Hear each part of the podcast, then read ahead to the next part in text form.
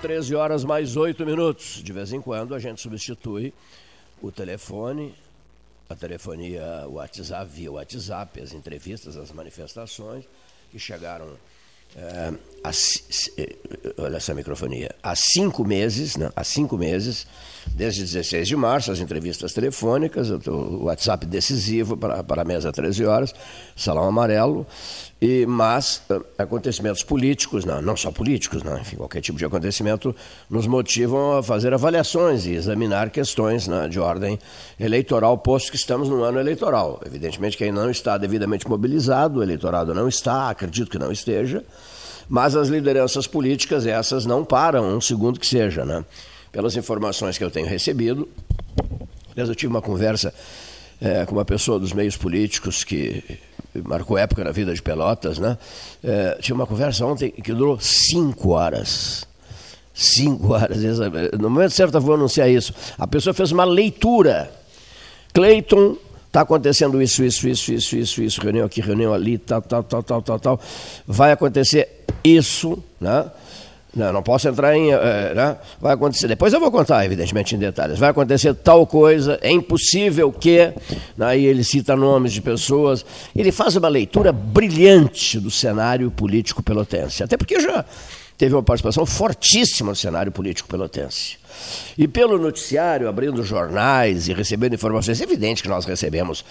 Eu devo ter recebido hoje de manhã, entre 5 da manhã e meio-dia, mais de 40 telefonemas. Né? Então, a gente está absolutamente por dentro de tudo que está acontecendo. Mas vamos esperar o momento certo para trazer essas pessoas ao estúdio né?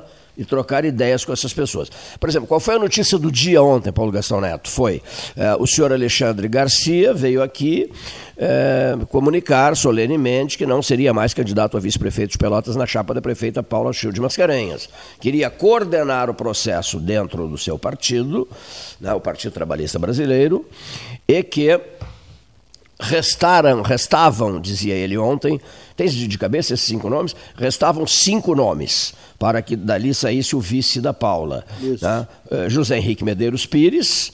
Tá? O próprio Idemar Bars. O próprio, próprio vice-prefeito vice de Pelotas, Idemar Bars. O Roger Ney, vereador. Vereador Roger Ney. PP, o Fábio Tedesco, né, que também. Isso, é, esteve aqui conosco até o Fábio e o, e o Antônio Carlos Brode. E o Antônio Carlos Brode. Mas, mas aí nós falamos muito na candidatura do PTB e tu recebeste uma mensagem do pessoal do Patriota. Né? Isso mesmo, estamos ofendidos, chateados. Aí, é. mas não, aí, ofendidos não, estão chateados comigo, já, não tem problema. Já pensando Consertarei justamente isso. nisso, eu fui fazer um levantamento, e a gente pode repassar agora aos ouvintes, sobre uh, aqueles partidos que estão... no Rio Grande do Sul tem mais de 40 partidos hoje inscritos né, Poucos, no né? processo. Pouco, né? Mas aí como eleitor vai, vai, vai Terá opções, se confundir. Né? Então eu fui ver mais ou menos aqui, aqui em Pelotas o que, as movimentações e conversando com uma, uh, também companheiros nossos que estão acompanhando essa, esse processo. Nós temos, além né, da pré-candidatura do PSDB, da prefeita né, Paula Mascarenhas à reeleição, já alguns partidos que estão sintonizando com o PSDB, que é o caso do PSD, né, do, do, do, deputado Danley, que aqui em Pelotas terá o candidato a vereador, o Daniel Mussi, que já veio aqui conosco, né, eh, participar, é chefe de gabinete, coordenador de bancada do PSDB na Assembleia, do PSD na Assembleia Legislativa. Ele trabalha com o deputado gaúcho da Geral. Uhum. Então, o PSD deve né, somar-se ao PSDB. Um outro partido que deve também somar-se ao PSDB é o PR, do vereador Valdomiro Lima. Então, temos dois partidos já identificados, além do PSL, do nosso amigo Henrique Pires, que também né, está na, nos planos da coligação do PSDB.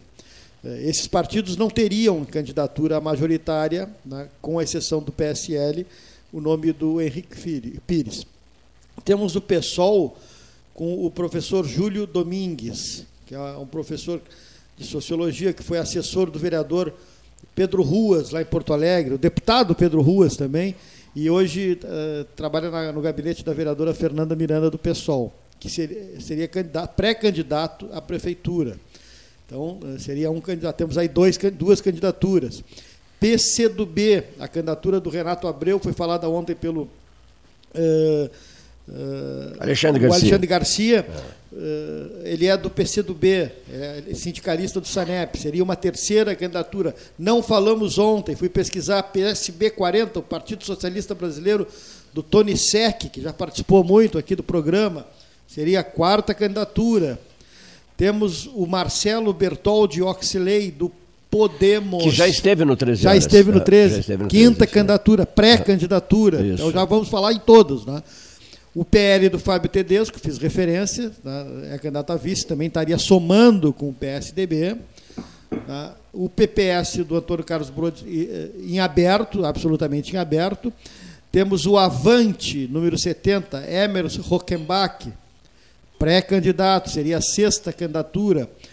Uh, o Progressistas, do prefeito Fetter Júnior, sétima pré-candidatura. O PT com chapa própria, Ivan Duarte e professora Sandrali. Seria a oitava pré-candidatura. Olha como tem, tem, tem, tem candidato, hein?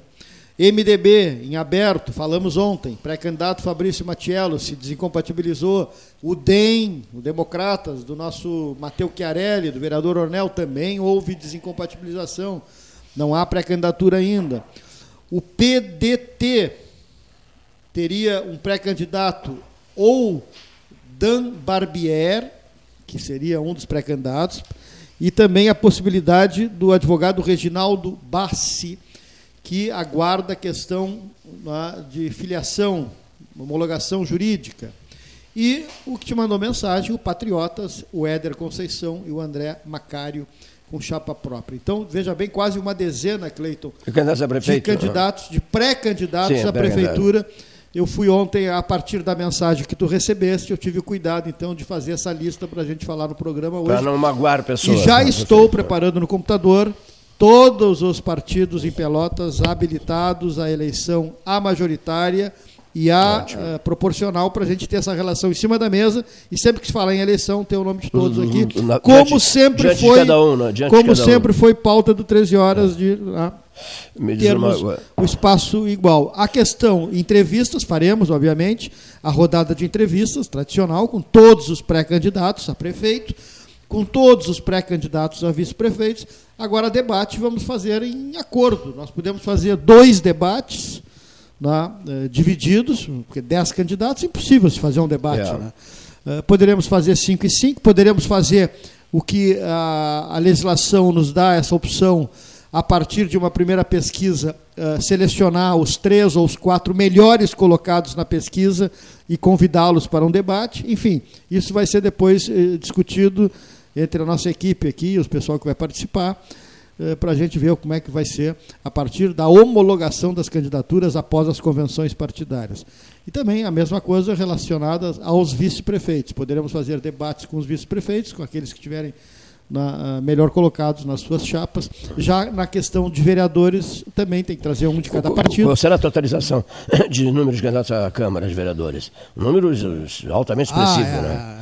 É, é. Seria impossível ouvir os candidatos. Não. Mais, de, mais de 500. Mais de 500, mais seria de 500. impossível. Não? Quem mais sabe não 13 horas com os 500? É, não, nós teríamos que gerar, o, teríamos no, que gerar no do ginásio, estádio, de um ginásio, estádio, de um ginásio, não? teríamos que gerar do estádio, de um ginásio. Bom, é, nos cenários é, eleitorais Mas locais. Já é praxe, sempre na, na a, questão de vereadores a gente a, não, não, não, não, não a suspende. Pauta, é, a pauta do sim, a pauta do dia hoje, a pauta do dia hoje é, é meu Deus, não, como é que eu consigo fazer duas coisas ao mesmo tempo? Eu não sou o vereador aquele do passado. Olha aqui, é, quem será o vice de Paula Chiu de Mascarenhas, né? Essa é, está programado para ser anunciado amanhã. Essa é a pergunta do dia. Quem foi que Aqui no 13 alguém disse, não sei se foi algum de nós, os, os comentaristas do 13 pelo celular, nas, nos, nos, seus comentários, de que seria um ano, um ano não, uma semana emocionante, marcante e tal, de alto impacto, né?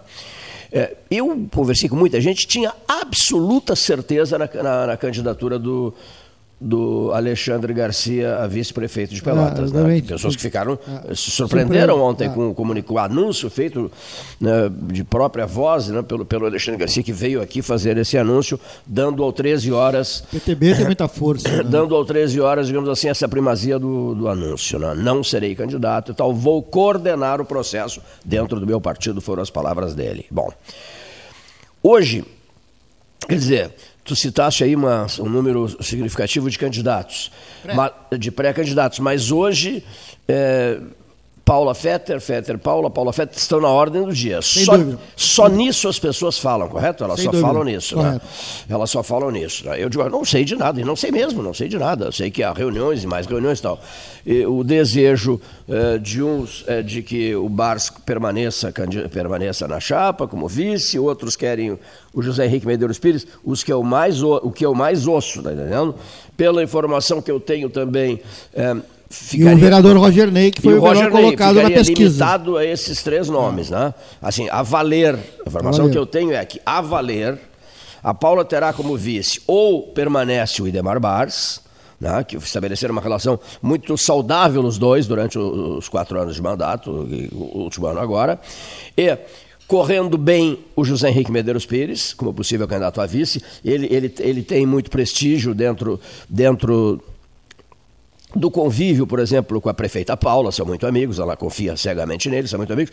O governador do estado é grande amigo do Henrique, né? é grande amigo do Henrique. E, e o Roger Ney, né? Eh, que seria aquele nome forte, é, capaz de abalar estruturas. Né? Seria isso ou não? Seria, tá. seria, só tá. que a questão do Roger Ney, como disse o Freitag ontem aqui na participação dele, ela não tem, a prefeita não teria gerência sobre sim, sim. essa escolha, porque é eh, como há a pré-candidatura do é. prefeito Fetter, do ex-prefeito Fetter, em pré-convenção, e teoricamente, como diz o Freitag, ele tem maioria no diretório, no momento que ele lançar-se candidato e tiver o apoio do diretório, ou seja, metade mais um dos 45 sim. votos, ele passa a ser candidato. Quando ele é candidato, ele inviabiliza a candidatura do vice. Porque o, um partido não pode ter uma chapa própria candidata é. concorrendo e um vice Sim. na outra Quer chapa. Dizer, é, hoje há dois nomes dentro é. do PP, né? Essa é a briga interna do PP. É internamente o PP. Internamente o PP tem que resolver isso aí. Tem que se entender. Delegações foram a Porto Alegre ontem, ontem para conversar. Um né, em Porto Alegre, Porto Alegre com o presidente Celso Bernardi. Né? E há, há, pressões dos dois lados. Que pressão em cima do Celso Bernardes, hein? Meu Deus. Pelotas é uma cidade importante para o PT sim. que visualiza o governo do Estado daqui a dois anos com o senador Heinz. Isso é verdade. É, é, é um polo sonho, importante. O sonho de vida dele é. é bom, já foi quanto, dito por ele. Quanto ao atual governador, né, o Eduardo Leite, ele. Já disse que não é candidato já à reeleição. que não é candidato à reeleição, mas tem projetos políticos, evidentemente, sim, desde, é. desde, desde jovem. Você me disse, né? Ele tem um projeto político que desde, desde menino. Eh, que, que não sai da cabeça dele, né? Todo mundo sabe, ninguém desconhece isso. Então, evidentemente que preservar a prefeitura de Pelotas é importantíssimo para o governador do estado, né? É importantíssimo, né? O mesmo governador do estado que diz assim, olha, eu não serei candidato à reeleição. Até uma declaração forte, né? De, na medida em que ehm, sempre a tendência é de que o, o, camarada concorra. O Sartori concorreu, tantos outros concorreram à reeleição. A Ieda concorreu, lembras? A Ieda um dia, Rorato Cruzes, um dia veio aqui saiu do, do, de uma reunião de trabalho, nos telefonou, disse, olha, estou indo aí. Estou indo aí, estou indo aí, estou indo para aí. Veio meio-dia aqui, posou, veio pro, no aeroporto, veio para o 13 horas, fez um 13 horas inteiro, candidata à reeleição, foi ao Aquários, aberto, graças a Deus, foi ao Aquários, tomou o cafezinho, voltou para o aeroporto, pegou o avião e viajou para Porto Alegre. Lembras disso? Não? Lembro, lembro. Ela veio exclusivamente ao 13 horas, o que é. para nós foi importante, na medida em que o programa é e continua sendo, graças a Deus, muitíssimo considerado pela classe política. Fernando Stefan Marrone disse: Isso aqui agora é o palácio da política. E nós estaremos, evidentemente. cada todos... vez mais vai assumindo esse cada, papel quando esse, se aproxima o processo eleitoral. Exatamente. Agora, num né? eventual segundo turno, já projetando numa possível candidatura do, do, do ex-prefeito Fetter e num eventual segundo turno entre Paulo e Fetter, o governador ficaria dividido, porque eh, ele estaria com dois, eh, digamos, eh, dois amigos. O, é. governador foi chefe de gabinete do prefeito Fetter, trabalhou, foi assessor de, de, de, do, do, próprio prefeito Fetter, começou junto com o Fetter, então ficariam, né, ele ficaria numa dividida ali para mas é, mas é, uma pessoa, digamos assim, muito ligada. O governador Eduardo Leite é muito ligado ao, ao ex-prefeito Bernardo de Souza, né? Também, né? O Henrique Pires é a mesma coisa, né? É, então... O Eduardo Leite e o Henrique Pires ligadíssimos. Imagem, imagem que será usada, utilizada. Sim, lógico. Né? Ultra ligados ao, ao Bernardo de Souza. Aí vem aquela história da, da, Eu lembro desse, desse processo, eu sou muito amigo do Érico Ribeiro. E, então eu acompanhei tudo de cima. Tu também acompanhaste tudo de claro. cima. Inúmeras vezes a gente foi uh, comer churrascos lá na, no Retiro e tal. Ou seja, o Érico a... da Silva Ribeiro, e eu fui um dos primeiros a saber disso. O Érico da Silva Ribeiro, eu lembro que foi um dos primeiros a saber disso. Assim, Cleiton, eu vou bancar, vou lançar o Adolfo Antônio Fetter como vice do Bernardo Olavo Gomes de Souza. Depois fui, fui, convidado, inclusive, o José Ricardo Castro foi um dos convidados também para um churrasquinho, assim, para bater papo, papo político e tal. Estava presente o Paulo Odoni, por exemplo, Paulo Odoni Ribeiro, que foi presidente do Grêmio, né? Isso. Estava presente nesse, ali na, no Retiro. A gente conversou até altas horas da madrugada. O Bernardo estava presente, né? Ah. E eu, vou, vou ser sincero aqui, ó, jogo bem aberto. Eu já a gente tem muito tempo de, de estrada, né? Eu visualizei, o professor Renato Varoto, que vai conversar conosco há pouco, também acompanhou isso tudo. Aqui. Eu percebi muito de leve, né? Um Bernardo diferente. Consegue entender isso? Essa, essa frase. Essa frase acho que ela diz tudo. Eu percebi muito de leve um Bernardo diferente. Isso, um Bernardo diferente. Eu percebi muito de leve. Por consequência, quer dizer, acompanhamos isso tudo. O Érico bancou, mas bancou mesmo. Bancou de verdade a candidatura, a candidatura do Fetter a vice-prefeito do Bernardo. Né? E aí começa essa parceria histórica entre todos eles. Né? E agora os sinais são outros. Né? Sim, os sim. sinais são outros agora. Quer dizer, aquele que fora chefe de gabinete do prefeito eh, Adolfo Antônio Fetter é, Júnior alcança a condição. Só um pouquinho não, depois a, a, a, Câmara de Vereadores, né? É, o, o, o, Eduardo ficou aqui 10 anos, né? começou aqui dia 5 de janeiro, eu tenho memória muito boa ainda, dia 5 de janeiro de 2004, ele começou aqui, sentava-se ao meu lado aqui, começou aqui dia 5 de janeiro de 2004. Depois daqui, ele estudava Direito e concorreu a vereador. Correto? Aí ele dá a largada dele. Né? É, vereador, chega à presidência da Câmara de Vereadores, chega à presidência da Câmara, a presidência da Zona Sul. Depois de ser presidente da Zona Sul, o, o prefeito, o, o, então prefeito Eduardo Figueiredo Cavaleiro Leite, é, projeta voos, o professor Faroto aqui, ó, projeta voos mais elevados e Pelotas buscava a 110. Uma das campanhas do 13. Uma das campanhas do 13, desde que começa isso aqui, o Pelotas buscava um governador.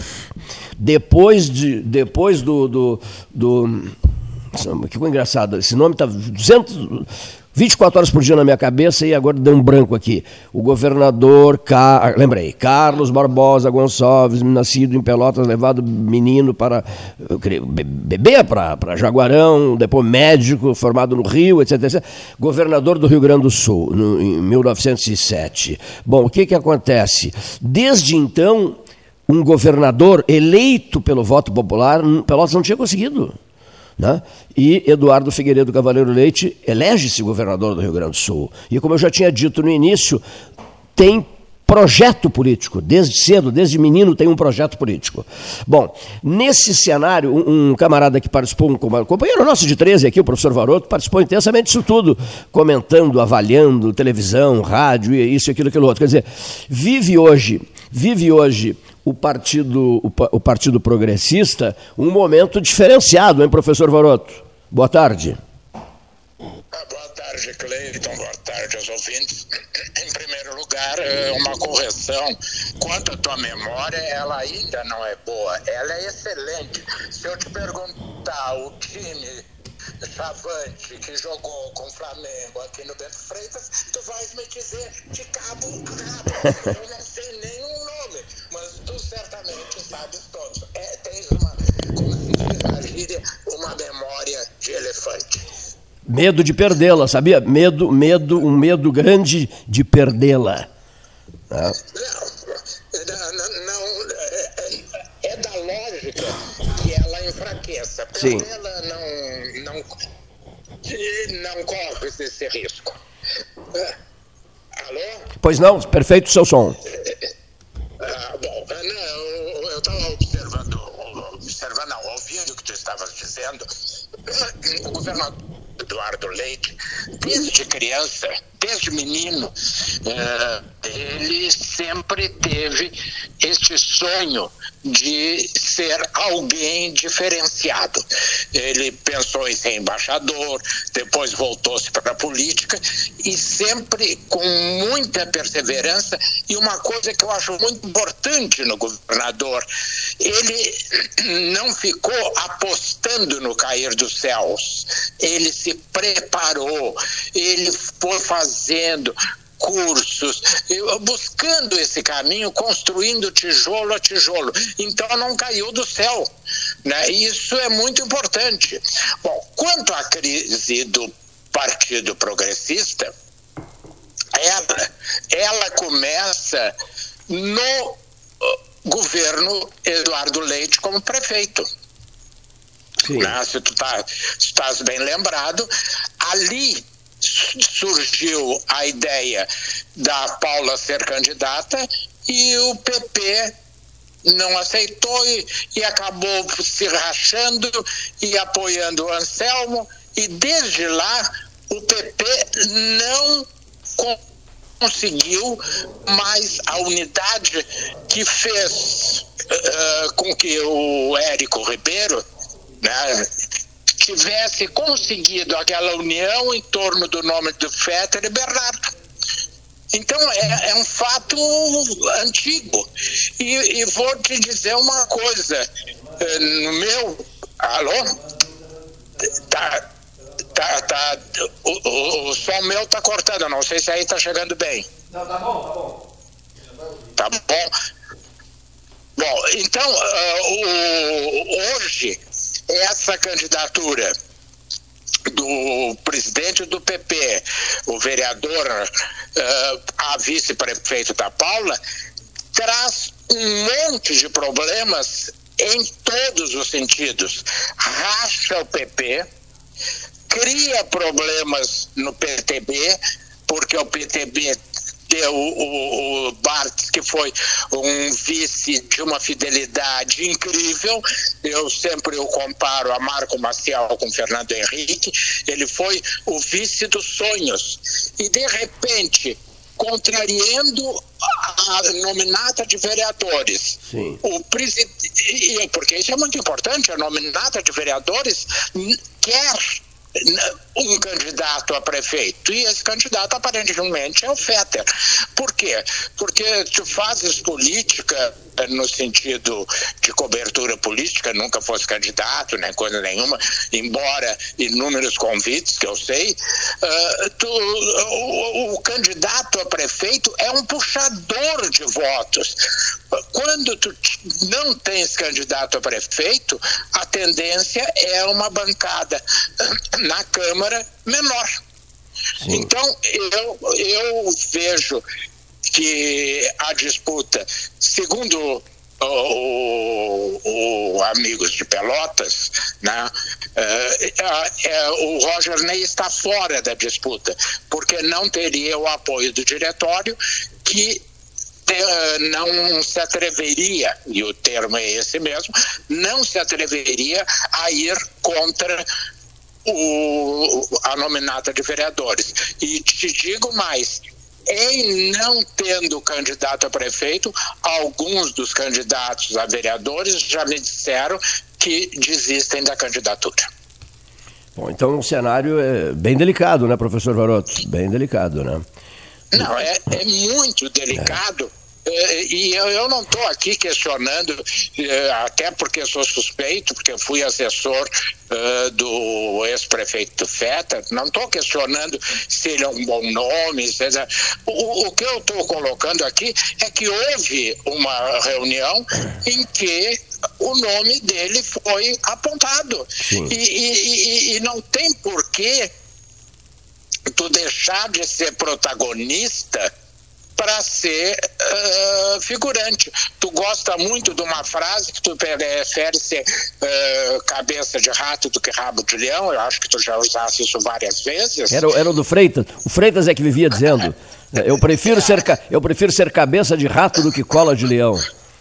É, exatamente. É, quer dizer, tu, tu, tendo um nome qualificado, porque se dissesse que tu está inventando um nome, não. Sim. Tu está pegando um nome qualificado uh, que teve uh, uh, que tem o apoio integral da nominata para ir de adereço num, numa outra proposta. Não sei, eu não pertenço a nenhum desses partidos, aliás, não pertenço a partido nenhum, mas me parece que é um jogo muito perigoso. Às vezes, às vezes dá um pequeno corte, às vezes dá um pequeno corte, mas agora está. Tá, o, senhor, o, senhor, o, senhor, o senhor me ouve bem?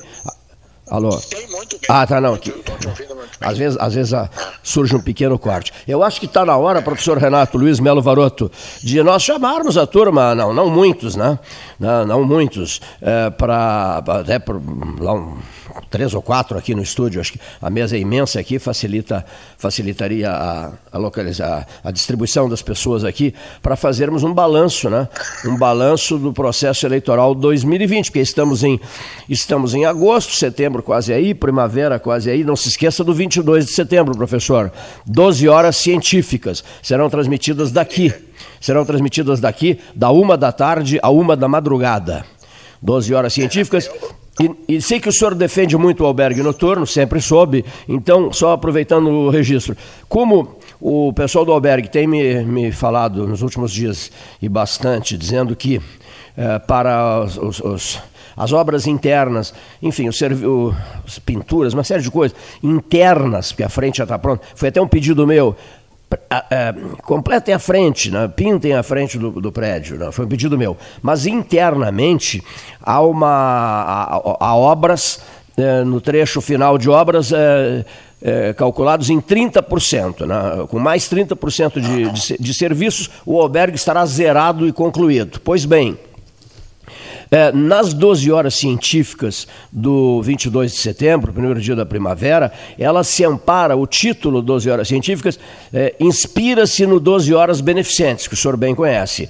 Bom, então que, que a gente vai fazer? Nós vamos separar uma hora dessas 12 horas, até o Paulo Gacenato que elaborou todo o projeto, eu pedi a ele, é, separa uma hora nessas 12 horas científicas, que se fossem 11 horas científicas, e uma hora beneficente, né? Para que nessa uma hora beneficente, para prestar uma homenagem à campanha que começou em 1970 e se estendeu até 1986, que nessa uma hora beneficente nós conseguíssemos nós conseguíssemos é, é, zerar a, as obras do albergue, né? esses 30% de obras do albergue. Então vai ter um pouquinho de, de, de, beneficência nas 12 horas científicas do dia 22 de setembro, quando todos estaremos, se Deus quiser, já espero eu, né?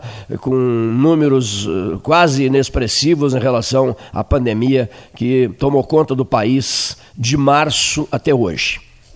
É, inclusive, Cleiton, é, se nós tomarmos um conceito científico, sociológico, né?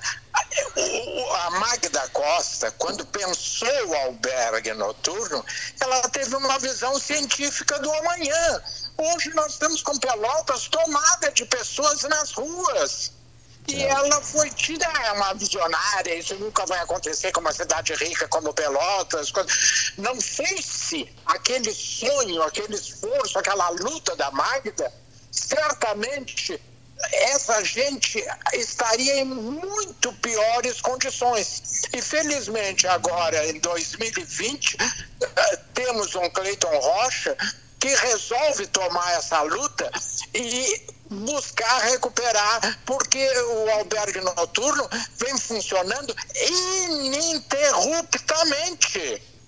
Enquanto outras entidades abriram, fecharam, algumas de forma meio suspeita e, e, o albergue noturno nunca se ouviu dizer que ninguém se apropriou de um centavo dos pobres para o seu bolso particular. Então, eu acho muito oportuno que tu faça essa junção da ciência, no caso, uma visão sociológica, com as 12 horas científicas. Muito bem. Então, muitíssimo obrigado, professor. Nós. E quando uh... quiser, é só me avisar que agora o aquário reabriu. Reabriu, isso mesmo.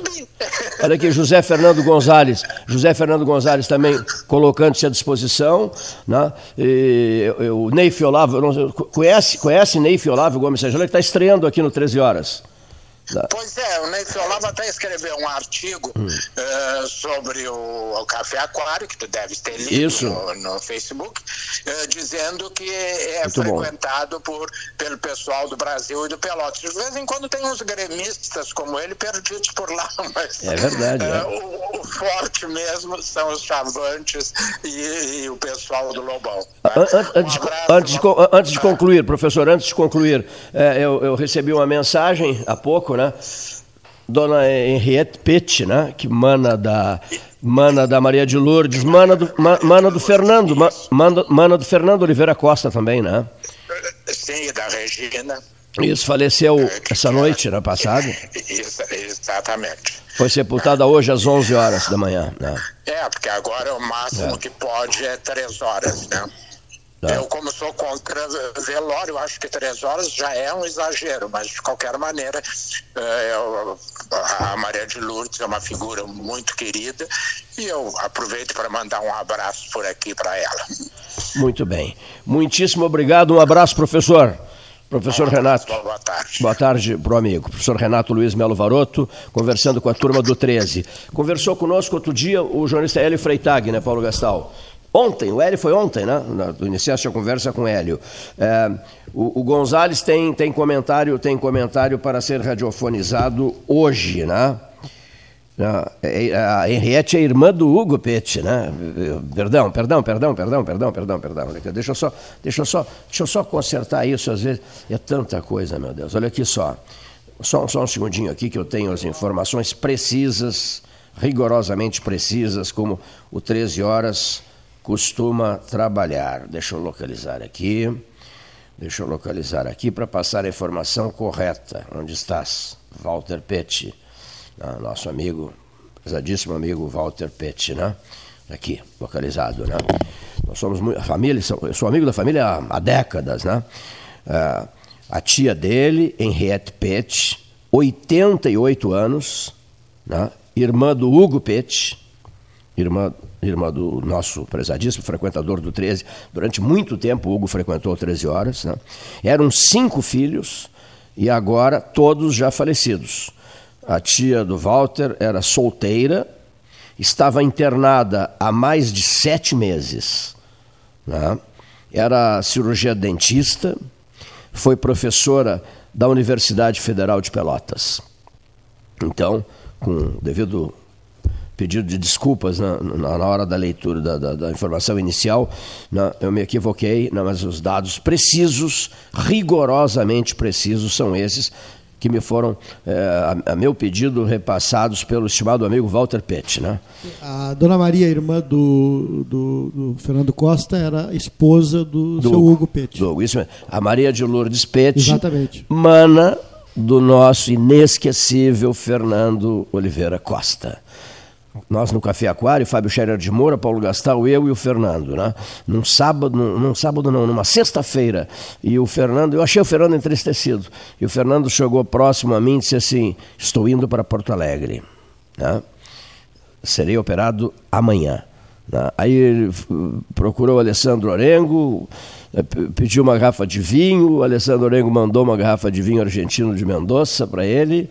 Ele bebeu aquele vinho, jantou com dois ou três amigos lá no Dunas Clube e um motorista foi apanhá-lo ao final do jantar de uma sexta-feira no Dunas Clube e esse motorista o levou para Porto Alegre. Ele chegou muito tarde da noite em Porto Alegre, nessa sexta-feira. Eu sei porque eu recebia telefonemas a todo momento. O Fernando era um grande amigo nosso, mas bota grande amigo nosso. Aí, de manhã, ele vai para o bloco cirúrgico, né? E faleceu durante a intervenção cirúrgica. Né? Neurocirurgião, respeitado, cirurgião consagrado, frequentador tradicional da mesa do 13. Eu, eu, eu, eu conversava com o Gastalo há pouco, antes do 13 horas começar, e tenho conversado com muitos amigos em relação a isso. Né? José Antônio Lang, por exemplo, né? eu converso muito com ele, e eu, eu, eu assim o, o, como aconteceu com o Fernando Oliveira Costa, pelo aspecto assim, uh, o inesperado da coisa. Eu era mestre de cerimônias a pedido do Zé Raimundo. Cleiton, eu te, eu te peço muito, dirigirias a solenidade lá no Jacques Jorge? com imenso prazer, um pedido teu é uma ordem. Ele sempre dizia a mesma coisa para mim, José Raimundo, né? Dirigirias? Eu estou te pedindo, comandante do Exército da Salvação. Dirigirias? Eu digo, sim, claro que dirijo, com o maior prazer do mundo. E fui para lá. E fui dirigir, era para anunciar o Camargo, o, o, famoso cirurgião de Porto Alegre, né? Tava lá o Moacir Vitorino Jardim, com quem tomei cafezinho, conversei muito ontem no Café Aquário. Vários amigos meus, o Fernando, tá? E eu comecei a dirigir a cerimônia. Daqui a pouco, lá na plateia, me fez um sinal com o dedo o Fernando Oliveira Costa. Terminado a solenidade, eu anunciei a fala do José Raimundo, e depois do Camargo, e aí fui até o Fernando que estava sentado. Disse: Tem uma coisa para te dizer no cafezinho agora. No intervalo, vamos ao cafezinho aqui, vamos tomar um cafezinho, vai ser servido um cafezinho, eu tenho uma coisa para te dizer. Aí, inter, feito o intervalo, eu fui ao cafezinho, aí ele me disse: Quero que tu sejas uma das primeiras pessoas a saber. Eu estou uh, doente, né? mas vou enfrentar com muita coragem essa doença. Então, o Paulo Gastal e eu cansamos de levar o Fernando em casa, buscar o Fernando, etc. Né? Então, um convívio intenso com o Fernando. Depois, é, a outra burdoada né, em relação aos médicos de Pelotas, em relação à medicina pelotense, essa burdoada foi gigantesca para nós no 13. Ele se considerava da equipe. O Fernando disse: Eu me considero da equipe. Quando vocês me telefonarem, não é convite, viu? É, me chamem porque eu me considero da equipe. A mesma coisa o José Raimundo. Né? A burdoada José Raimundo, eu, por exemplo, não elaborei até hoje. Eu não consigo. Outro dia eu fui levar um livro de presente para o Gabriel e com o Zé Raimundo permanentemente na cabeça. Mas meu, eu não posso acreditar que isso tenha acontecido. É, é, é inaceitável para minha cabeça isso, assim, assimilar eu, o que aconteceu. Eu estou procurando uma entrevista, nós temos ali umas Dele? sete ou oito fitas. Uh, sobre a morte do, do, Ayrton Senna e também do acidente com o Schumacher. Que o Fernando foi comentarista. E ele comenta é, na, é. no dia do acidente do Schumacher, ou um dia depois, sobre o processo. Eu estou na procura dessa fita, deixa vou encontrá-la. Deixa eu só te contar. É, era um dia, era, era, um fim de tarde, e ele entra conversando comigo pelo WhatsApp da, da, da Suécia. Ele diz assim, Cleiton, é, estava vendo televisão aqui na sala da casa da da minha filha, estava vendo televisão. Estocolmo, namorava. É, tu não imaginas o que aconteceu. A Europa só fala nisso, as TVs europeias só falam nisso. O que, que aconteceu? O que, que aconteceu, Fernando? E ele disse: Cleiton sofreu um gravíssimo acidente, o Michael Schumacher. Tá? É o assunto aqui na Europa. Quero que tu sejas o primeiro a saber aí. Mas sim, minutos sim. depois, né? Toda a gravidade foi repassada telefonicamente pelo WhatsApp, por WhatsApp para mim. E aí sim, eu, nós começamos a postar na rede social, essa coisa toda, mas o Brasil estava por fora, o Brasil não, não sabia de não nada sabia ainda, não, não, sabia de absolutamente nada. Então, e o, e, e o episódio em relação ao Ayrton, o que, que acontece? O Ayrton morre no domingo, 1 de maio de 1994, e no programa de segunda-feira, lá no quarto andar do edifício da Católica, nós precisamos de um médico, de um cirurgião que analisasse o que, que aconteceu na cabeça do Ayrton, no cérebro Sim. do Ayrton. Né? E o Fernando deixa comigo, é, é comigo mesmo, estou à disposição. Então, nessa entrevista de. É, só um pouquinho, 1 de maio, domingo, 94, 2 de maio de 1994, eu tenho vivas as palavras dele ainda. E ele faz um comentário hum, demorado, longo, né? lembras bem disso também, né? Descrevendo toda a tragédia uh, do Ayrton, o choque uh, uh, sofrido por ele no cérebro, que foi fatal para o tricampeão mundial de Fórmula 1. Então, só para dar uma ideia, assim, em relação a dois médicos, Conversamos no Café Aquário ontem, tomando um cafezinho, eu até disse a ele, ao doutor Moacir Vitorino Jardim, o senhor se prepare, que eu já estou, já estou conversando com o doutor Fábio Scherer de Moura, meu advogado, o senhor será, o senhor será chamado às últimas consequências. Olha aqui, ó. mas o que é que houve, amigo Cleito? Eu digo, não, o senhor mora no meu coração há mais de 40 anos, nunca pagou aluguel, mas nunca pagou aluguel e o doutor Fábio está encarregado de tomar medidas drásticas contra o senhor. Ele deu uma risada, etc e tal, pedimos um, segundo cafezinho e recordamos essas duas, esses dois vultos, né, que eram amicíssimos dele, o Fernando Oliveira Costa e o José Raimundo. Duas fichas que nunca vão cair, né, sinceramente nunca vão cair. Né? A, a Mônica Russumano conversava comigo ontem, aniversário, 18 de agosto, aniversário, 13 anos do, da morte da doutora Gilda Maciel Correia Meyer Russumano, e conversa vai, conversa vem, a gente sempre chegava na, na, nos convívios do José Raimundo, do, do Rogério Torres Marques, e do José Raimundo, né, que estava sempre junto com o Dr. Mozart e do Dr. e do Dr. Mozart Vitor Russumano, né? Sempre, sempre. Daí surge a brincadeirinha aquela de comandante do Exército da Salvação, que o José Raimundo botou esse apelido em mim e o Dr. Mozart, eu serei o comandante emérito. Conversas inesquecíveis, encontros inesquecíveis, fase de ouro das nossas vidas, né? Um, um profissional de primeiríssima grandeza Ficava todo faceiro. Olha aqui, Cleiton. Recebi um convite de Fortaleza. Recebi um convite para operar em São Paulo, para operar em Salvador, para operar em Maceió.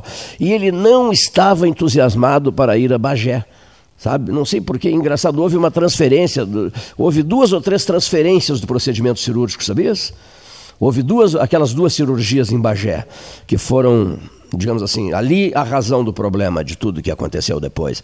O Zé Raimundo, né, José Antônio Lang, não queria ir a Bagé, não estava motivado para ir a Bagé. Lá sei eu pressentindo, não sei, não sei sinceramente, não sei. Mas acabou indo, né, porque jamais recusou um compromisso, deixou de atender um compromisso de, de ordem profissional. Né, e foi a Bagé e fez as duas cirurgias e da sequência todos nós sabemos. O mesmo que aconteceu com Hermes Ribeiro de Souza Filho, a mesmíssima coisa. Né, no sentido de... Eu falava com um médico, com um cirurgião ontem e ele me dizia é, Cleiton, Cleiton, o problema é a intubação. Né?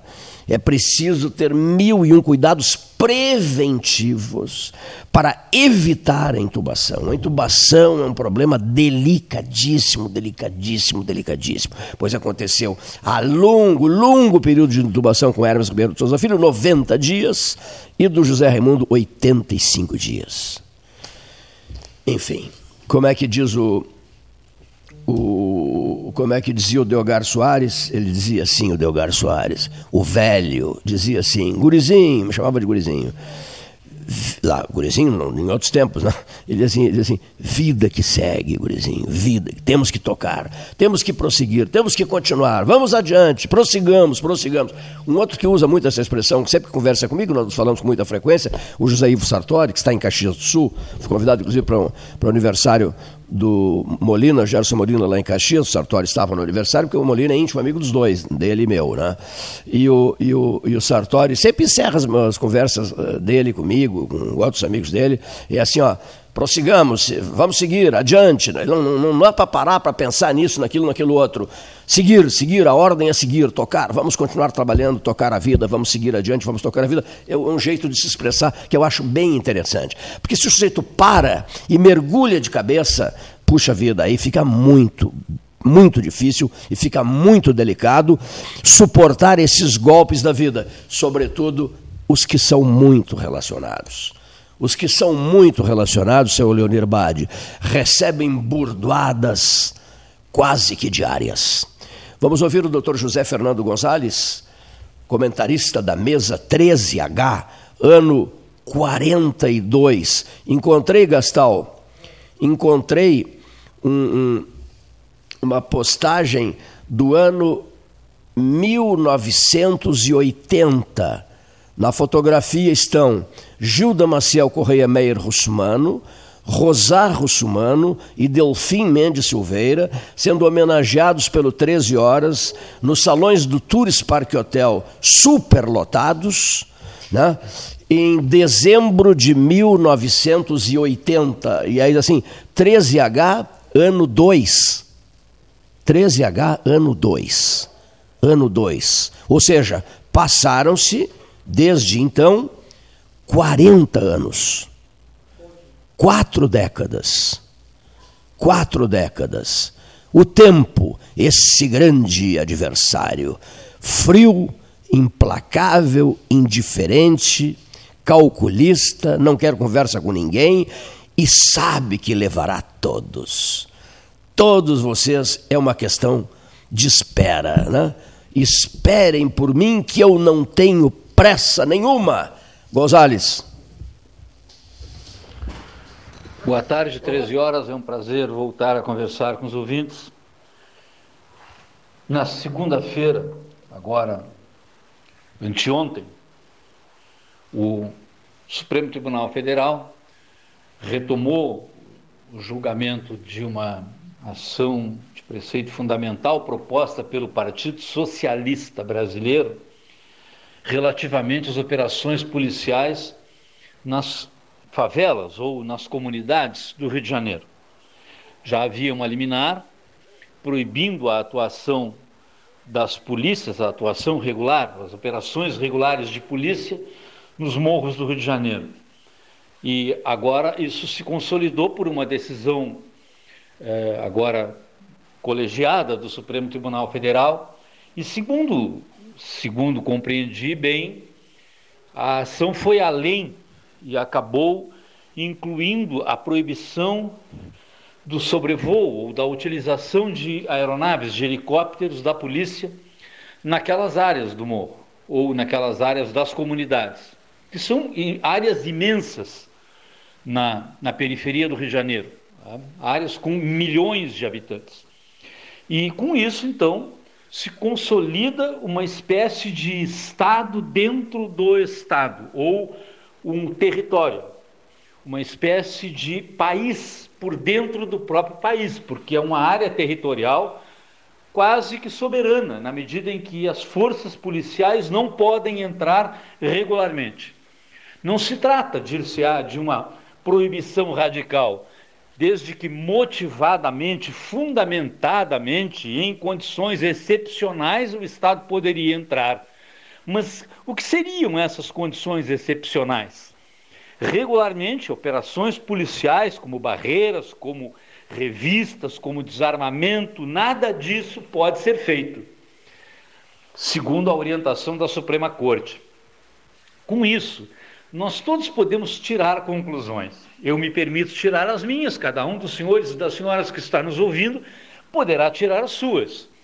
O que, que vai acontecer nesses espaços das comunidades da periferia do Rio de Janeiro?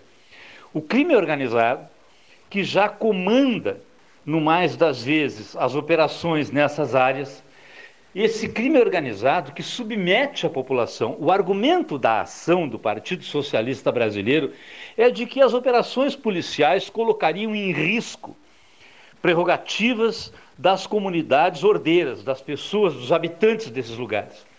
Eu tenho que me permitir discordar disso. Eu acho que Ninguém combate mais a violência ou o arbítrio da polícia do que nós neste nosso modesto espaço.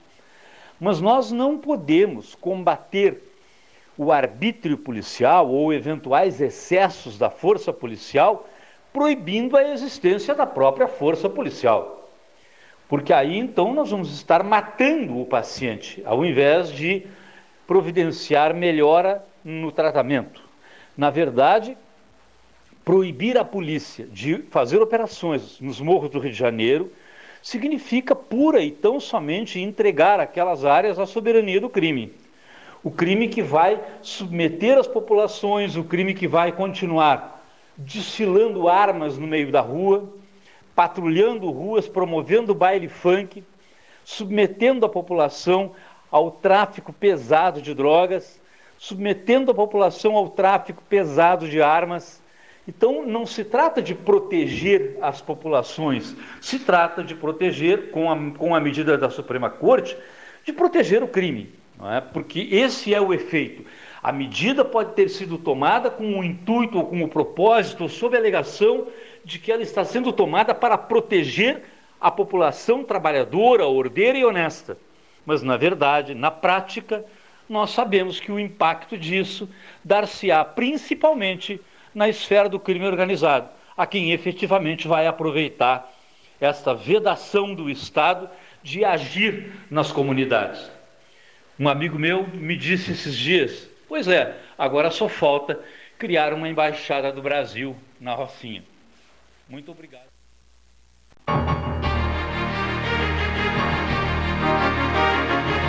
Associação Comercial de Pelotas é um dos órgãos mais antigos do país sempre em defesa da classe empresarial, com uma história marcada pela transparência e pelo compromisso com seus associados. Faça parte do nosso quadro de sócios. A ACP está localizada no edifício Palácio do Comércio, Rua 7 de Setembro 274, telefone 3028 1541, com o ramal 200.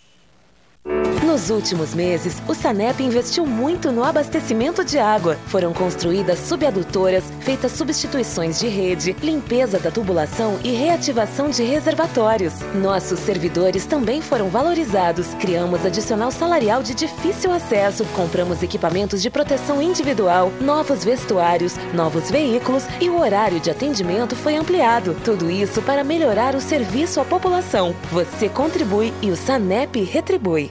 Bom Sul, qualidade em carnes suínas e bovinas. Avenida Fernando Osório, 6959. Telefone 3273-9351. Lembrou de pegar a máscara, mas esqueceu da carteira? Relaxa!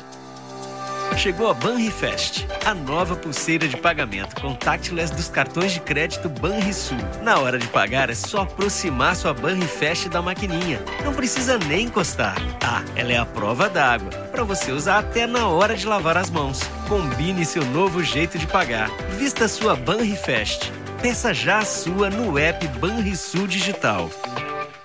Suba no caixote do Café Aquário para debater a duplicação da BR-116.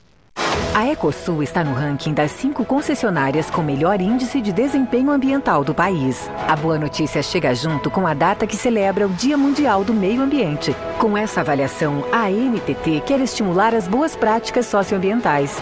Temos orgulho dos nossos programas de redução do consumo de água, energia limpa, produção de mudas nativas, separação de resíduos, frota sustentável, entre tantas outras ações do nosso cotidiano. Somos Eco. Somos Ecosul. Genovese Vinhos, Delicateces, produtos de marca, a qualidade de sempre. Ligue 3225 7775, Doutor Amarante 526. Visite a sua Genovese Vinhos. Manter a distância segura no trânsito e o distanciamento social são atos de empatia. Coloque-se no lugar do outro. Se sair de casa, lembre-se de ficar do lado da vida distância salva, no trânsito e na vida. E se puder, fique em casa. Movimento Empatia no Trânsito. Detran RS e Governo do Estado do Rio Grande do Sul. Novas façanhas. Transformar sonhos em realidade. A Life Sleep Comfort chegou para ser a primeira multimarcas premium de colchões da região sul. As melhores marcas mundiais: a americana Simmons, a espanhola Flex, a francesa Epeda, todas em um só lugar. Tecnologia e qualidade internacionais com preço acessível. Life Sleep Comfort. Em Pelotas, na Osório, esquina Voluntários, na Professor Araújo 1458 e no Shopping Pelotas.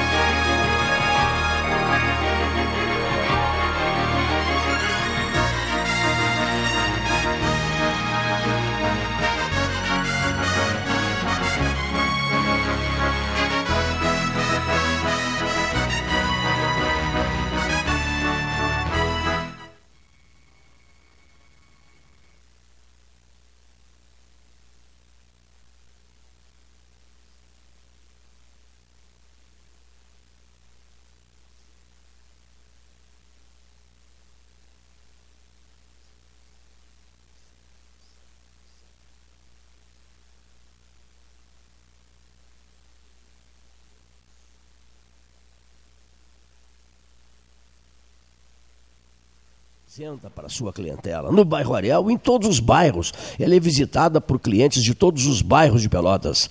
O João, o João Luiz Sanches tem clientela da cidade toda, né? Ferragem Sanches, o seu endereço no bairro Areal, o endereço de todos. Café Aquário de portas escancaradas, graças a Deus. Um dia belíssimo, temperatura 17 graus. Um dia belíssimo. Genovese Vinhos Alessandro Orengo, novidades no custo-benefício de primeiríssima grandeza. Um senhor custo-benefício. Esse período de pandemia, dificuldade para viajar, para se deslocar, para isso, para aquilo, para aquilo outro. Você resolve tudo ali na Genovese Vinhos. Né? Afora a linha de produtos italianos, massas, afora as encomendas que vem da Serra, que vem, que vem de Bento Gonçalves, o capelete inigualável da Genovese Vinhos. Né? E esses vinhos, além do custo-benefício, as facilidades que são oferecidas pela Genovese Vinhos, a sua, a sua tradicional clientela. Vá de Genovese Vinhos. Mesa 13, convidados muitos. Estamos ajudando uh, amigos nossos, por exemplo, eu ontem facilitei uma série de, de, de tratativas com os familiares do Fernando Lessa Freitas, a Cláudia, filha do Freitas e da Alguinha, uh, sobre dados e coisas interessantes sobre a vida do Freitas que estão sendo repassadas para Brasília em função do almanaque do final de ano. A conversa desta feita foi com o Lourenço Casarré. Tenho conversado muito também com o Luiz Ricardo Lanzetta e com o jornalista Robson Barenho, compositor de mão cheia, que em breve vai debater aqui com José Fernando Gonzalez, eles são velhos amigos e ligadíssimos à, tradicional Califórnia da canção nativa de Uruguaiana. Né? O Gonzalez foi vencedor de uma dessas Califórnias, né? da canção nativa. Que uma outra coisa, ajude o albergue, por favor, né? faltando 30% para o fecho, o complemento das obras. Alguém mandou uma mensagem que eu achei muito interessante. Os senhores vão organizar uma solenidade de reinauguração do albergue? Se depender de mim, não. Ah, isso aqui nem a BR-116. Ah, ficou pronto um trecho, entrega. Não, tem, não temos mais tempo esse tipo de bobagem, tá entendendo? Considera uma bobagem, com todo respeito. Né? Tá pronto, entrega. Albergue está pronto? Entrega. Entrega para uso do, das pessoas que dele necessitarem. Né? Nós temos o hábito de chamá-lo de eh, Hotel dos Desvalidos. Marcou muito uh, uh, em mim. Uh, fiquei muito marcado com, a, com o título daquele, da, da, do antigo presídio de Pelotas, eh, Leonir. Eh, o albergue já foi presídio. Albergue, aquela área ali já foi um presídio aqui em Pelotas. Mas 1800 e pouco, até 1870, havia um outro presídio em Pelotas. É bom ter isso muito presente na nossa memória. Né? Ou seja, um presídio situado na Rua do Poço, com esquina Rua do Açougue. Onde é a Rua do Poço? Como, é o, como era o nome? Como é o nome da, da, da antiga Rua do Poço hoje em Pelotas, RS Brasil? Rua 7 de Setembro a Rua do Poço, hoje 7 de setembro. Esquina Barão de Santa Tecla, a Rua do Açougue. Né? E ali a Casa Amarela. Nós temos aqui o Salão Amarelo do José Rodrigues Gomes Neto, lá o nosso decano, estimado decano, lá a Casa Amarela. Mas como era o nome identificador da Casa Amarela Presídio de Pelotas? Deixa eu ver como é que está a tua memória, Leonir Bade. Como era o nome uh, da, da Casa Amarela? Esqueceu? Esqueceu rápido, hein? Há dois ou três dias nós entrevistamos o, o, o escritor, olha aqui, Palácio, vou te dar uma chance. Palácio, Palácio, Palácio das Misérias. Me marcou tanto essa frase. Eu penso também nas misérias mentais, nas misérias comportamentais, na pobreza é, de, de atitudes, atitudes cruéis, implacáveis, furiosas, inesperadas, o palácio das misérias. Eu quero pesquisar mais sobre esse antigo presídio de Pelotas. Né? Quero pesquisar mais e quero trazer aqui os envolvidos nessa pesquisa histórica, que tem até livro, até livro publicado. É, é um do, é, é, já, já foi feito podcast sobre isso? Já, né? Já um podcast sobre isso, né? Que fica, eu vou colocar nas redes sociais para facilitar o acesso das pessoas a esse podcast. Muito bem. Que um outro registro que o senhor queira fazer antes de anunciar, antes de anunciar o, o próximo entrevistado? Bom, um dos próximos entrevistados do 13 horas será eh, o ex-ministro eh, Miguel Reale Júnior, foi ministro da Justiça do governo Fernando Henrique, né? Miguel Reale Júnior de São Paulo será um dos próximos entrevistados da mesa 13 horas. É, alguém que também viveu em Pelotas, jornalista famoso, Marcelo Reck, né, será um dos próximos entrevistados da, da, da, no, da, nossa mesa de debates. Qualquer hora dessas também fará uso da palavra aqui no 13, uma voz conhecidíssima dos pelotenses. Foi duas vezes prefeito de Pelotas e sabe usar o microfone, sabe usar bem o microfone, também tem uma visão política extraordinária, né? ele prevê os acontecimentos. Ele, meu Deus, impressionante a capacidade que tem de criatividade e de avaliação de cenários. É um expert em avaliação de cenários. Me refiro ao ex-prefeito José Anselmo Rodrigues. Qualquer hora dessas estará conosco no 13 horas. Deixa eu aproveitar e fazer um outro registro aqui. É, tenho informações preciosas e precisas é, de avaliações feitas pelo IPO, né? Estudo, Pesquisa e Opinião, né? com determinados políticos em várias etapas da vida, da vida pelotense, da história política pelotense, é, inclusive políticos de, de outras partes do Estado, como da região serrana. Tem um exemplo incrível da região serrana, um dia eu conto, né? um outro daqui da região, um outro da região serrana, um aqui da Zona Sul, o outro da região serrana, que a, que a Elis Radman disse assim acontecerá isso, aquilo, aquilo outro. É, olha o que, que vai acontecer. O número de votos será tanto, né?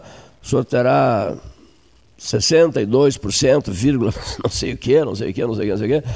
E, ah, mas aquela bobagem que eu fiz durante a campanha, aquela bobagem que o senhor fez durante a campanha está absorvida. Não, não muda nada. Né? Só não faça outras. Limite-se àquela bobagem, só não faça outras.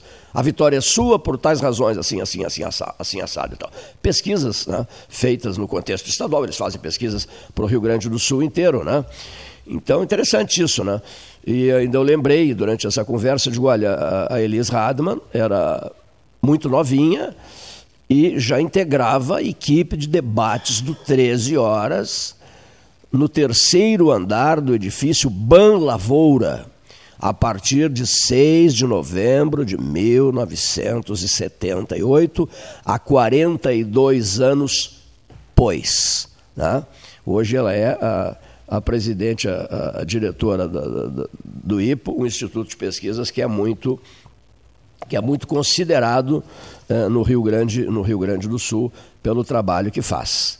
São registros que eu acho interessante radiofonizá-los para dar uma ideia das ações profissionais desenvolvidas no município de Pelotas, que são sempre eh, merecedoras eh, de reconhecimento comunitário. É preciso saber reconhecer o trabalho dos outros.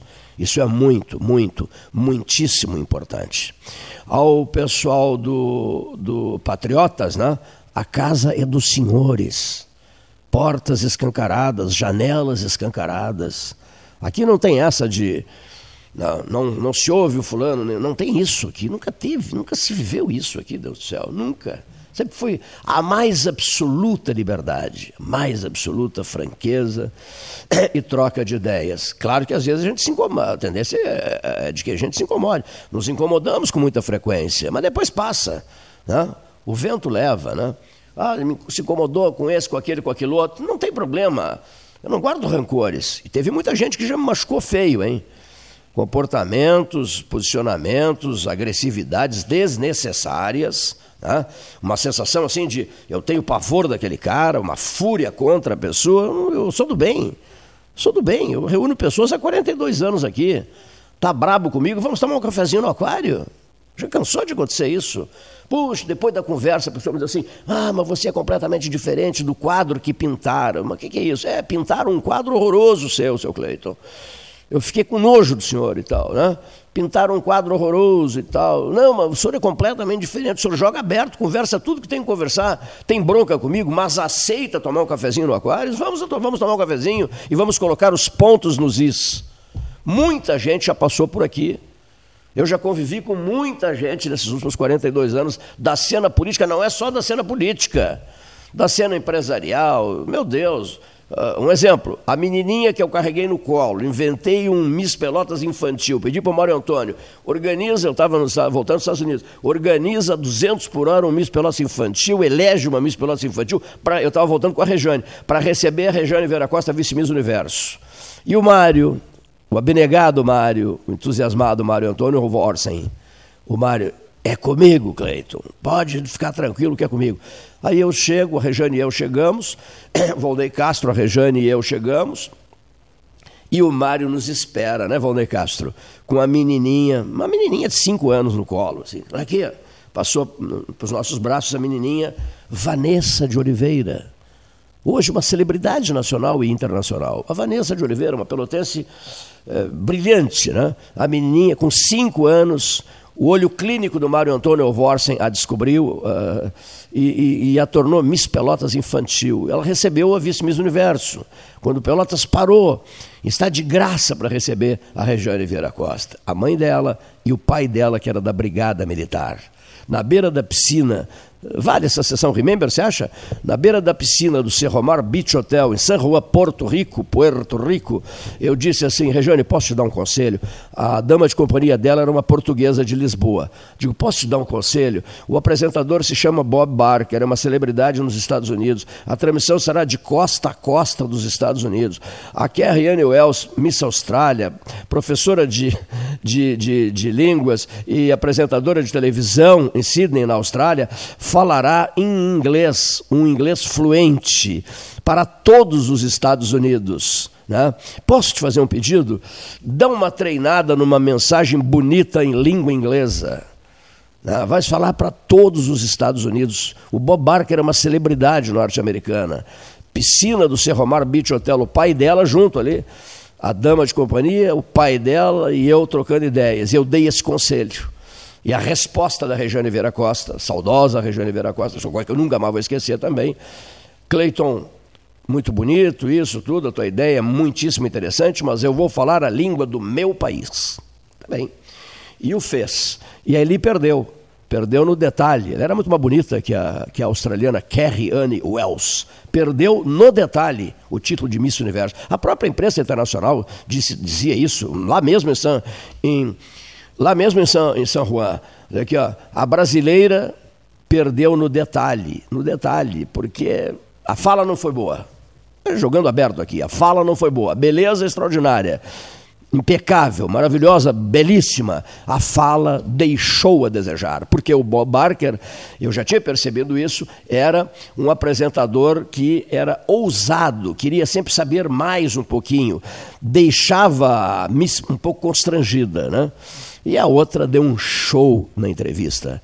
A australiana Kerry Anne Wells. Alguma dúvida? Conversem com o Volney Castro, porque nós estávamos os dois lá, éramos só os dois, e recebemos em Miami um telefonema, antes de ir para a capital de Porto Rico, recebemos um telefonema do Maurício Sirotsky Sobrinho, dizendo assim: Somos sabedores do alto prestígio da Pelotense, que deverá ser eleita Miss Universo. A Rádio Gaúcha de Porto Alegre, todas as emissoras da rede Brasil Sul estarão em cadeia, em cadeia, foi bem assim que o Maurício nos disse, nós em Miami, estarão em cadeia com a rádio da Universidade Católica de Pelotas. E assim aconteceu, né? A Gaúcha, junto conosco na, na histórica transmissão. Quando mesmo foi realizada essa transmissão, seu Cleiton? O Cleiton pergunta para o Cleiton. Deixa eu ver como é que está a minha memória. Vamos ver como é que está a minha memória, Leonir Bade, senhores ouvintes. Junho de 1900 e 72. Você lembra disso, ouvinte? Poucos lembram, acho que, né? Junho de 1972, quando, quando ele diz, o Bob Barker diz, é, Venezuela, Venezuela, Brasil, é, Austrália, eu fiquei em estado de choque. Eu tinha certeza que daria a brasileira, né? ficou a Venezuela em terceiro lugar, o Brasil em segundo lugar e a Austrália em primeiro lugar. Uma das transmissões mais eletrizantes das nossas carreiras profissionais. Tenho certeza que posso dizer isso falando em nome do Volney Castro. Audiência total, total, total, total. Perdão. Falaste demais para o teu tamanho.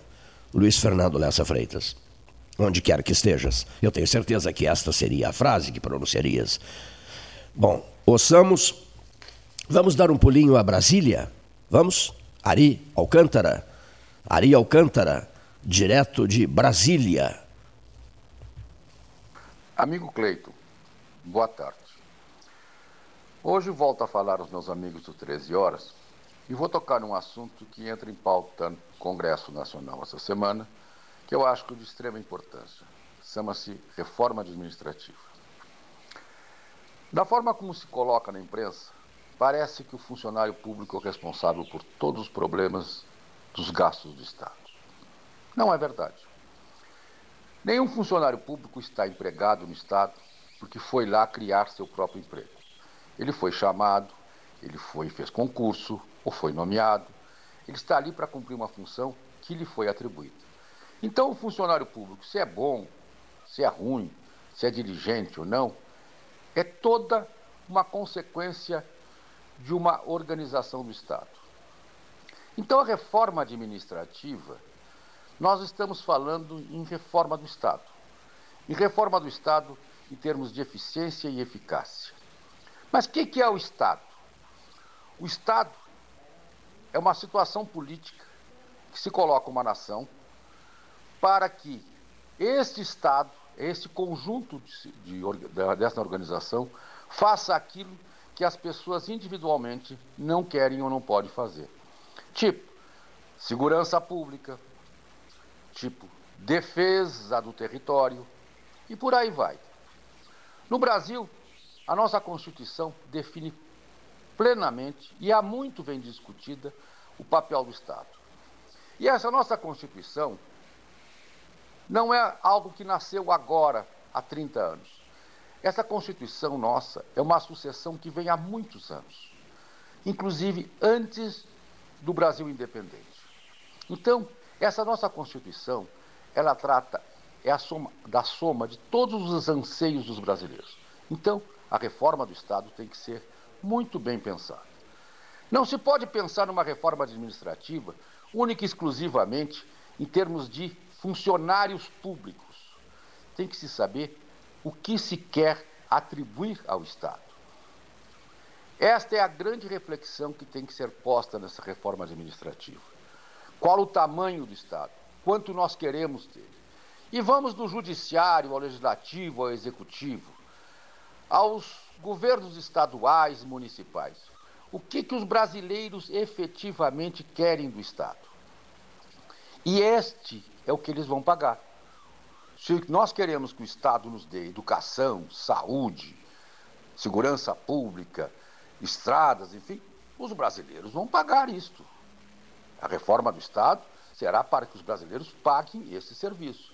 A eficiência dos funcionários públicos será cobrada pela eficiência do Estado. A democracia serve para isso, para julgar e entrar no mérito da eficiência do Estado. Então, meus amigos, vamos pensar um pouco nesta semana quando se falar em reforma administrativa. Não vamos usar a reforma administrativa para arranjar um bode expiatório, o funcionário público. O funcionário público não é o bode expiatório da reforma administrativa. O funcionário público está ali porque foi chamado, é um de nós, é um brasileiro igual a todos nós do presidente da República ao mais humilde. Todos os funcionários públicos estão ali para servir ao público dentro do Estado, aquele Estado que nós brasileiros elegemos. Pensem nisso, pensem nesta semana em reforma administrativa. Não vamos criar mais um culpado para algo que aqui ele não lhe é atribuído culpa. Boa tarde, muito muito obrigado, Ari. Ari de Carvalho Alcântara, falando de Brasília. Né? mano do nosso inesquecível João Carlos de Carvalho Alcântara, 14 de maio de 1973. Foi uma das cenas né, mais cruéis da minha vida, né? uma viagem para Bagé, organizando um rally de integração da integração universitária, Universidade Católica de Pelotas, Federal de Pelotas, FURG, Universidade Federal de Santa Maria, nos acidentamos, né? e o alemão João Carlos uh, veio a óbito naquela, naquela tarde ensolarada de segunda-feira, uh, ano de 1973. E o interessante em tudo isso é que o, um companheiro de viagem, em 3 de março daquele mesmo ano de 73, a gente conversou tanto durante o voo de ida, de volta, lá na escala de Luanda. Pedro Carneiro Pereira, também naquele mesmo ano de 1900, o meu acidente foi, nosso acidente, João Carlos e eu, Ronaldo Cupertino de Moraes Jorge Fontoura foi no dia 14 de maio de 1973 e o acidente do Pedrinho em Tarumã foi no dia 21 de outubro daquele mesmo ano de 1973. As trágicas mortes de Pedro Carneiro Pereira e Ivan Iglesias Veiga. Eu estava lá, mas no Beira Rio, vendo o Inter e São Paulo. As marcas do tempo, todo mundo tem, né? As marcas da vida, marcas de vida, marcas fortíssimas de vida. O irmão do João Carlos Ari de Carvalho Alcântara, que falou há pouco, reside em Brasília há muitas décadas, há muitas décadas. Foi o nosso comentarista falando do Distrito Federal.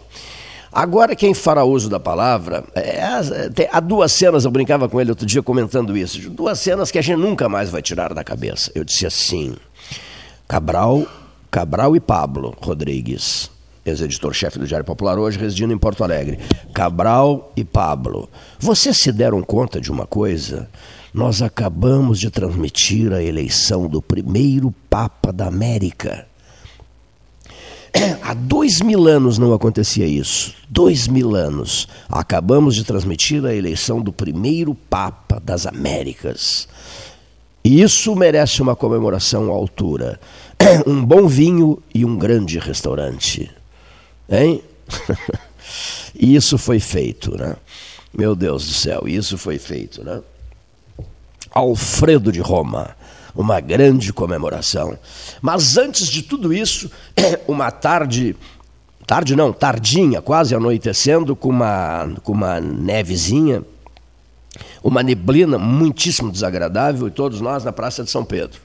Aí ele falou, vamos ali no Café São Pedro, na, na Via Conciliação, e vamos ali tomar um cafezinho para aquecer o corpo e esperar. Eu desconfio que hoje né, vamos ter a eleição do pontífice. Né? Sede já vacante, né? buscava-se um sucessor para, para Bento XVI, que continuava vivo como Papa Emérito e continua até hoje, graças a Deus. E lá pelas tantas, tomando um cafezinho no Café São Pedro, na Via Conciliazione, Pablo Cabral e Cleiton, o Cabral diz assim: Cleiton, e se for um argentino? Que, que coisa, Cabral. É impressionante o Cabral. E se for. Imagina, ninguém falava em argentino nenhum. Nem, o único uh, de cogitação estava muitíssimo idoso, Leonardo, cardeal Leonardo Sandri.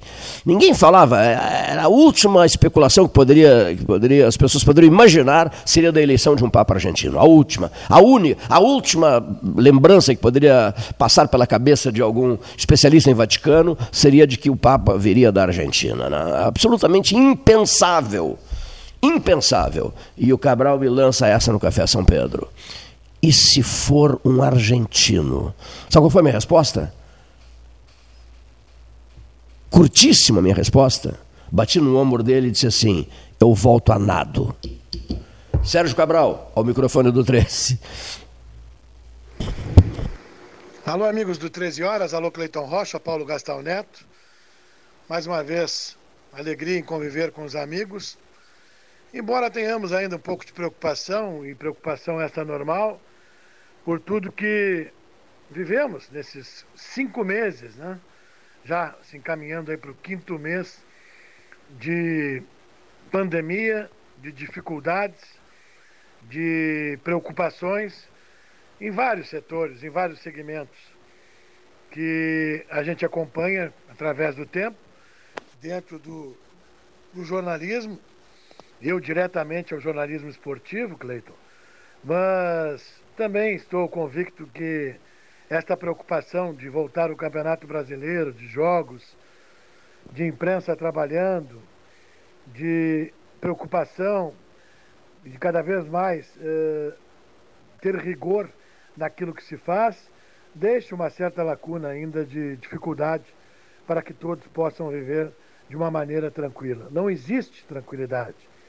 É, ainda mais quando a gente acompanha é, que os profissionais da área da saúde, técnicos da saúde, enfermeiros, médicos, limpadores de hospitais, gente de, de, projetos é, especiais que estão em busca de uma qualidade para o cidadão, e aí eu englobo a Secretaria da Saúde, coloco a Prefeitura, os hospitais, sei o quanto é difícil ter que se despedir de colegas, de profissionais desta área. Nós também já tivemos amigos com esse problema, já tivemos profissionais da medicina, já tivemos uh, enfermeiros, técnicos de saúde, idosos, jovens e cada vez o número aumenta mais.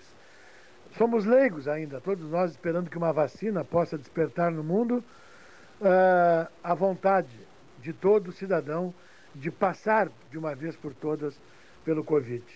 Que bom seria, Cleiton, né? que os profissionais voltados e que têm participado do teu programa, que têm participado do Pelotas 13 Horas e que terão uma importância magnífica daqui a uns dias, neste 12 Horas, que será realizado a respeito exatamente do tema sobre isso, uh, que tragam a qualidade e a sabedoria para que possamos ter uma noção até quando os estudantes ficarão em casa, até quando os professores terão a dificuldade de ensinar porque os meninos não têm uma rede social, ou não têm um computador, ou não têm internet para poder adquirir conhecimentos, ou para poder acompanhar o que se passa hoje no Brasil e no mundo com essa pandemia e com essas dificuldades. Muita coisa está sendo ainda uh, trazida à cena, o rádio, o jornal, a televisão, de falcatruas realizadas neste período, neste período de pandemia. Então, se a gente acompanha neste período situações assim, vamos imaginar o que já não passamos num passado próximo e o que o futuro não nos colocará aí nos próximos anos com essa situação que estamos vivendo hoje. Tem muita gente do bem trabalhando, Cleiton Rocha, Paulo Gastão Neto, muito. Como os profissionais da comunicação, né? com os bastidores, com os técnicos, com os os homens da imprensa, alguns hoje mais resguardados em casa, porque são de risco, outros não. Mas, igual, todos estão na linha de frente trabalhando. Então, vamos rezar também vamos ter uma fé que o futuro possa nos trazer situações melhores, mas em todos os sentidos.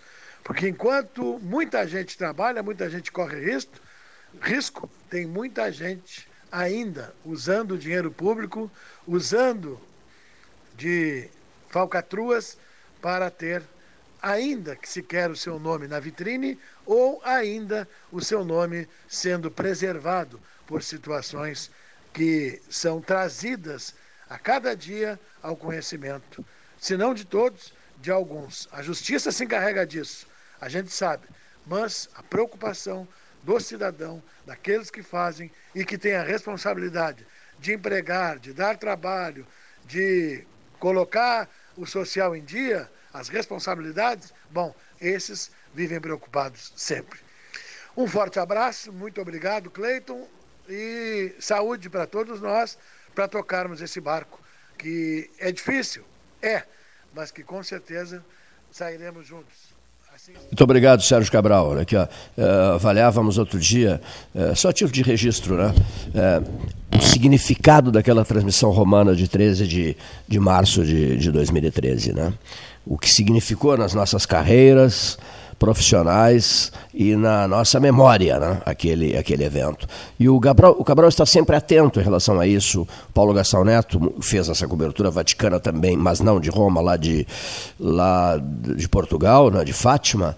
E, e o Pablo Rodrigues também para lá de atento, sempre em Porto Alegre, e cada vez mais é, centrados nesses grandes acontecimentos que levaram esta emissora, né, Cabral, a Rádio da Universidade Católica de Pelotas, a mais de 50 países eh, em jornadas do 13 horas e não só do 13 horas. O, o, o Miss Universo de 1972 não tinha nada a ver com 13 horas. O 13 horas começa em, no final de 1978, né? E, as, e outras coberturas internacionais, muitas delas feitas pelo Volney Castro e por mim, também fazem parte dessa história toda da, da Católica de Pelotas. A gente já volta. Mensagens.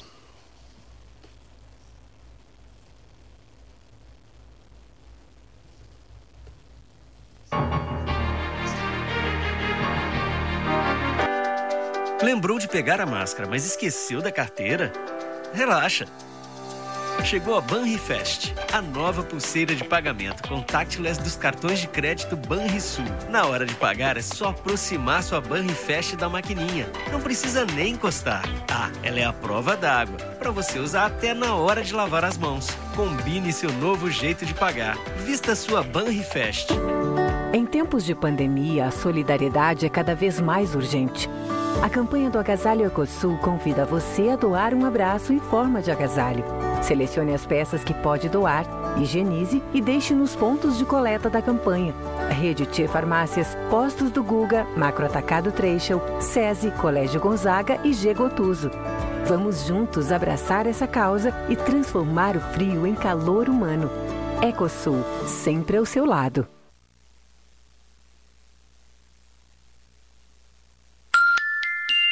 14 horas e 33 minutos. Ótica Cristal, crediário, cartão ou cheque, a vitrine do calçadão da Andrade Neves. Panemio, alimentos saudáveis e conveniências. Osório, esquina Rafael Pinto Bandeira. Teleentrega 3225-2577. Pelota Negócios Imobiliários. Administração, venda e locação de imóveis. Uma nova opção no mercado de Pelotas e região. O profissionalismo que você precisa com toda a atenção que você merece. Pelotaimóveis.com.br. Rua Santa Cruz 1679. Celular e WhatsApp 91 11 7432. Telefone 3227 7077. Pelota Negócios Imobiliários. Não podemos dar trégua ao coronavírus. Com o distanciamento controlado, nosso estado foi dividido por regiões e cores, de acordo com a velocidade do contágio e a capacidade do sistema de saúde. Todo sábado as cores são atualizadas e os protocolos já começam a valer na segunda-feira seguinte. Acesse distanciamentocontrolado.rs.gov.br e siga as orientações. Não esqueça, saia de casa somente com máscara e intensifique a higienização. Governo do Rio Grande do Sul. Novas façanhas. Que você acha de poder escolher como e onde será o seu imóvel próprio? Pela primeira vez em Pelotas, você terá a possibilidade de construir o seu imóvel do jeitinho que sempre quis. Acesse o site www.meuporto5.com e nos conte mais sobre o Porto 5 dos seus sonhos. Ele pode ser seu com valores a partir de 128 mil reais. Porto 5. Conte seu sonho e juntos vamos realizá-lo.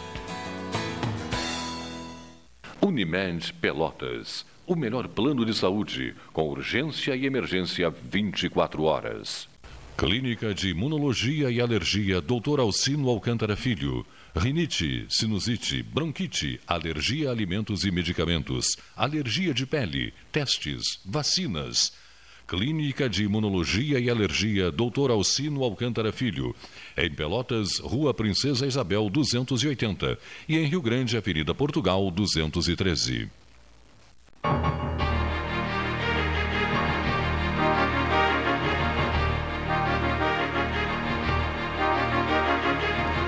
Mesa 13, mesa 13 para fecho de, de, de, tarefas nessa beleza de, de quarta-feira, não é isso? Uh, o nosso comentarista Silvio Chaigar, ao microfone do 13. Prezados Cleiton Rocha, Paulo Gastal, amigos do Pelotas 13 Horas, Inicia a semana dizendo que as atuais condições de produção e consumo extremamente prejudicadas, principalmente pela necessidade de isolamento social, já se fizeram sentir na prévia do IBGE divulgada na última quarta-feira. O que estou dizendo é que nosso país, o Brasil, está indo para uma situação técnica de recessão, já que há dois trimestres ou nos últimos seis meses não apresenta em sua economia nenhum sinal de crescimento. Ao contrário, elementos de natureza econômica, como o excessivo fechamento de empresas e a profunda queda no nível de ocupação, estão sinalizando uma situação socioeconômica no mínimo preocupante, já que a saída de uma recessão técnica é um processo lento, gradual e que requer o empenho da sociedade como um todo. E esse processo, esse empenho necessário para sairmos dessa zona perigosa, requer a liderança e o empenho máximo principalmente das lideranças políticas do país, no sentido de indicar qual o rumo, qual o caminho, qual a direção a população como um todo deve tomar. O que estou dizendo é que, em algum momento, quando as regras de isolamento forem flexibilizadas, teremos de nos confrontar com milhões e milhões de pessoas desocupadas e desempregadas por esse país afora. O que estou dizendo é que nesse mesmo, é, que nem mesmo os 28 milhões de brasileiros que estão, de alguma forma, mantendo sua subsistência e a de sua família através da informalidade, estão conseguindo dar conta do básico de manutenção. Acredito de maneira preocupante que haverá de ter muito trabalho e repressão para que os índices de violência sejam contidos. Afinal, nós não somos uma ilha, estamos inseridos na América Latina, para onde o, os mais atuais relatórios da CEPAL, da FAO e do próprio Banco Mundial apontam para um cenário de abrupta escassez de alimentos e outros artigos, e meio abundância né, de, de, de, de, de também de alimentos e artigos voltados para exportação. Um abraço a todos e vamos encarar o frio que tem no meio dessa semana aí para todos nós. Muito bem, muito obrigado, prezadíssimo Silvio Chegar. O, os comentaristas do 13 Horas são bons chefes de cozinha. O 13 não tem os 13 chefes, o 13 Horas tem. E também tem os, os, os, os em, em pudins. Chegar é a maior autoridade em pudins de laranja do município de Pelotas. É uma coisa impressionante. A qualidade desse pudim de laranja que ele costuma de vez em quando oferecer à mesa do 13. Olha que maldade minha, hein, Chegar? Pessoal da Ferragem Sanches está na Barros Cassal 16, no bairro Areal. Né? Telefone 3228-4188, de segunda a sábado, das 8 da manhã ao meio-dia, da 1 e meia da tarde até as 6 e meia da tarde, com material hidráulico, elétrico, tintas, vernizes, máquinas, serra mármore, furadeiras, cimento, cola, ferragem geral, clientela da cidade inteira e da colônia também, sabe por quê? O tratamento lá é rigorosamente diferenciado. Muito obrigado a todos que estiveram conosco. Temperatura 17 graus, uma tarde de quarta-feira, município de Pelotas. Transmissão diária, 19 de agosto de 2020. Agosto, agosto indo, seu Leonir Bade. Agosto indo. Daqui a pouco mais, Paulo Gastão Neto, mesa 13, encerrando as, as atividades referentes a esta quarta-feira. Boa tarde.